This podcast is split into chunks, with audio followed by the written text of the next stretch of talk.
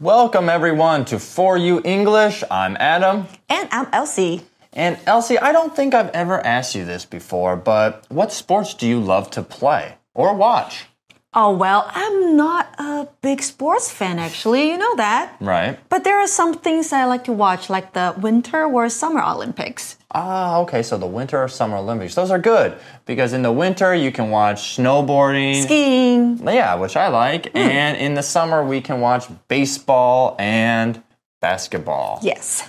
But in our article today, we are going to be talking about maybe something a little more exciting Ooh. than basketball and baseball.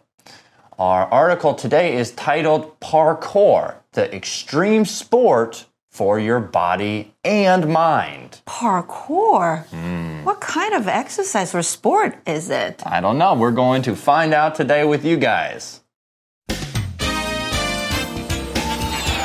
Reading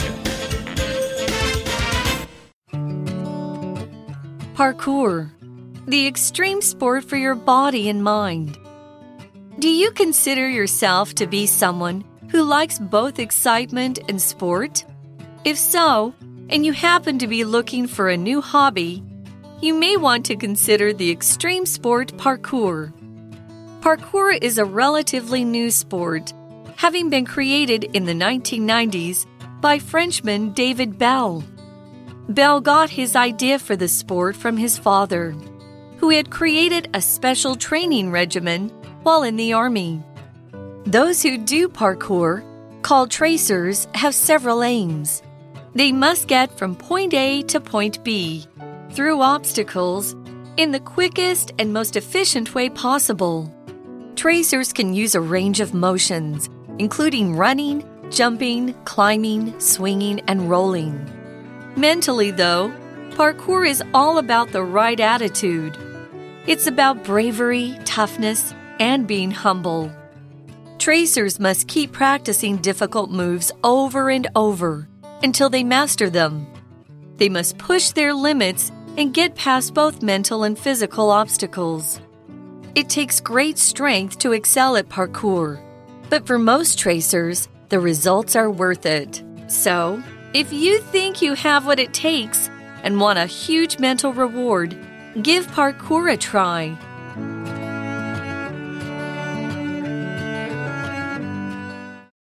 So, everyone, our article starts off by saying, Do you consider yourself to be someone who likes both excitement and sport? Both excitement and sport. 要有刺激感，还要有比赛。Oh, do you? like excitement and sports together, together, at the same time. Of course, yes. I enjoy excitement and sports. I think it would be very boring if it wasn't exciting and a sport. Otherwise, what's the point of really watching a sport, right? It has True. to be exciting. Hmm. All right. So, continuing, it says next, our article says, if so, and you happen to be looking for a new hobby, you may want to consider the extreme sport parkour. Oh, so parkour is a kind of extreme sport. Mm. Extreme 是极端的，然后加上运动这个字，这就叫做极限运动。So, what are some extreme sports that we know? Ah, okay. Well, when I was growing up, which was a long time ago, uh, skateboarding and snowboarding were seen as extreme sports. But now I don't know if there's so much extreme sports in those two. I would say they were action sports. Mm-hmm. But if I'm thinking of extreme sports, now I would say, oh, the wingsuits where they jump off a plane and uh-huh. they have that wing and they look like a flying squirrel. Oh, so that would be extreme sport. Yeah, or skydiving, right? Skydiving, yeah, and uh, maybe motocross. Yeah, it's mo- it's having a motorcycle and then jumping really high. 哦，那我们今天文章的主角是 parkour，中文是跑酷运动。Yeah, parkour. It's a cool way to say it. It's a cool sport. Let's check out more about it. It says parkour is a relatively new sport having been created in the 1990s by Frenchman David Belle. Relatively 这个副词是相对来说，所以跑酷运动呢，其实还是一项新的运动，它是在一九九零年代由法国人所发明的。So where did this guy get this idea? I don't know. Let's see where Belle got his idea from. The article says Belle got his idea for the sport from his father, who had created a special training regimen while in the army. Regimen 这个字是规则、制度，或是指运动养生之道。Yeah, regimen is like doing something right every day or every week. Uh, when I go through the gym, I'll do a regimen where I work half and half my ah. body parts. Or some people who take pills, every day have to do a pill regimen. So that's cool. Let's see what else they say. It says those who do parkour, those who do parkour, called tracers, have several aims. Tracer，嗯，tracer 是个名词，那代表的是从事跑酷运动的人。So those who do parkour，嗯 ，they are called tracers. Yeah. Okay. So if we see somebody like maybe running or jumping, say, "Oh, look, he's doing parkour. He must be a Tracer， tracer, right?" 啊，然后他们有 several aims. Yeah. So there are some things that they want to achieve. That's right. They want to do things as they are doing parkour. So it says they must get from point A to point B through obstacles in the quickest and most efficient way possible. 那在这个句子里面呢，我们看到 obstacle 这个名词还用复数形哦。So what are they？我们来看一下吧。 We're going to find out. Obstacle is a thing that blocks or stand in the way of completing a task or goal. Um, so we could say, for an example sentence, the tall fence was an obstacle for the cat trying to escape. Now, an obstacle can also be something a mental obstacle. So if you are doing homework and you just can't figure out that math problem, it could be an obstacle that you have to do to get the correct answer. So those are examples of obstacles obstacle 这个名词呢，代表的是障碍物或是阻碍。那它也可以指的是生活当中遇到的难题，或你心里面遇到的困难。那不管是怎么样的困难，你都要 overcome，也就是克服它、征服它。所以我们可以说 overcome the obstacles。 So are there any obstacles that you have to overcome? Oh, a lot. Oh yeah? Okay. All right. I won't ask what obstacles. Don't okay. ask. All right. Continuing on, it says, we also see the word efficient in that sentence. Efficient, everyone, is an adjective. It's doing things quickly and effectively without wasting time, effort, or resources. So, an example would be the new efficient washing machine uses less water and energy than older washing machines. Or the teacher's efficient lesson plan covered all the important things that would be on the exam. efficient 这个形容词代表就是效率高的，还有像是比如说 energy efficient，、那就是会节能的。 That's right. So a lot of light bulbs now are energy efficient. That's right. All right. Getting back to our article, it says tracers can use a range of motions, including running, jumping, climbing, swinging, and rolling. Whoa, so many running, jumping, climbing, swinging, and rolling. Wow, yeah, it seems like tracers can do pretty much almost anything, right? Wow, you're gonna have a great body to do these things. Right, yeah. All right, so continuing, it says mentally, though, parkour is all about the right attitude. It's about bravery, toughness, and being humble. Wow, so you have to be a lot of things to be a really good tracer in parkour. Right, so parkour is all about the right attitude. That's right. Be all about 什么意思呢？我们来看一下吧。 is all about is a phrase that means something is mainly focused on or centered around a certain topic or aspect. And in this sentence, it is all about attitude, they say. And then we see attitude is a noun. It's a way of thinking or feeling about something.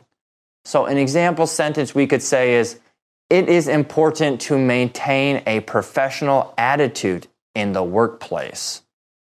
Okay, so back to the article, we say parkour is all about the right attitude. 刚刚讲到的比 all about something，那就是完全就是点点点，只是最基本、最重要的事情。 Right, and a person could be all about something too. Oh. So, if I ask you the question, what are you all about? 哦，所以你在问我说我到底最重视什么？So I'm all about cats now. Oh, really? Okay, so you love cats, you love watching TV about cats, Uh-huh. you love figuring out what this means if a cat does this. Right, so everything about cats. Ah, so she's all about cats. We have a cat mama. 啊哈，那再来还有一个字是 attitude，我们看到它是名词，代表心态或是态度。那这个心态态度可以是正面的或是负面的，那可以用 positive 或者是 negative 来形容 a positive attitude or a negative attitude。那如果要讲的是对某事的态度，那就是你的 attitude toward or towards or to something。 Yeah. My mom would always say, hey, it's important to have a positive attitude. People will like you more if you show a positive attitude. Right. If you don't, you show a negative one, maybe people don't want to be around True. you. All right. Also, in that, tracers have to have bravery. Uh, and then we see the word bravery, which is a noun. It's to have courage or not being afraid of something. So we could say, the firefighter showed bravery when he ran into the burning building to save all those people. Bravery 是个名词，指的是勇敢或是勇气。那你会发现它前面 b r a v e，brave 就是形容词。那另外一个还可以代表勇气的字就是 courage。嗯，have the courage to do something。 That's right. They have a lot of courage to run through these obstacles, Right. right? And then we also see the word toughness. Toughness is a noun to have the quality of being strong physically er, and emotionally. So we could say the soldier's toughness was put to the test during the intense gun battle. 哦、t o u g h n e s s 这个名词是坚强、不屈不挠的。那你看到一个字的字尾是 n e s s 出现的时候，它是个名词，拿掉它，前面这边你看到 tough 形容词。 代表不屈不挠的、坚强的，所以你可以用它来形容一个人。好，a tough person， That's right. 不屈不挠的人，很坚强的人。 Yeah, a lot of times I'll say maybe that person has a toughness about him or she has a toughness about her. 哦， Or just they're physically strong and mentally strong. Or either or. Back to our article, everyone. It says tracers must keep practicing difficult moves over and over until they master them. They must push their limits and get past both mental and physical obstacles. There we see the phrase getting past something, which means to overcome a problem or difficulty and moving on from it.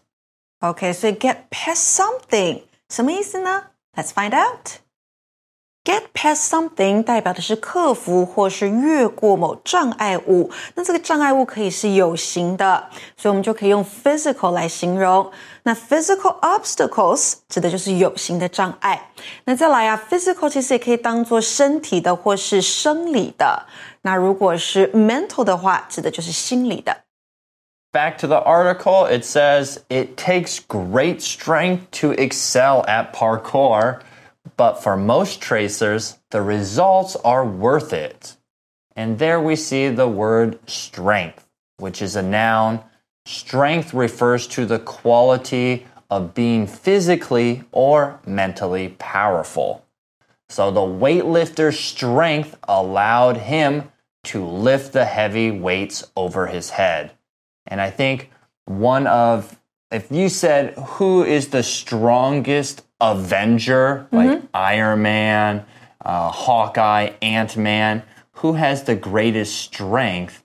I would think like the Hulk, right? Would have Maybe. the s- greatest Or Thor. strength. Or Thor, yeah. 啊，所以 strength 这个名词指的就是力气、体力或是意志力，它还可以当做一个人的强项。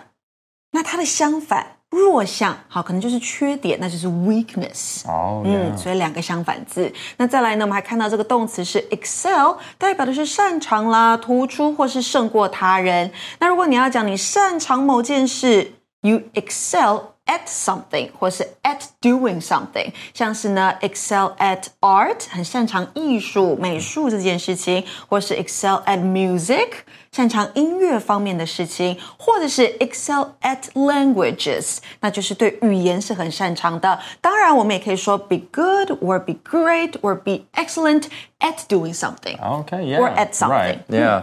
So I'm sure all these students out there are excelling at uh, learning English, right? Okay, I hope so. All right. Getting back, it says So if you think you have what it takes and want a huge mental reward, give parkour a try. So there we see at the very end, give something a try, which means to try something new or unfamiliar to see if it works or if you like it or if one likes it. 对啊，所以你要鼓励别人说，你就试试看嘛，give it a try。 I know you always said that with me with chodofu. Oh, try it, just give it a try. I'm 很多 like, 食物，actually so many different kinds of street foods. I want you to give it a try, give them a try. I know, and I, I never give it a try.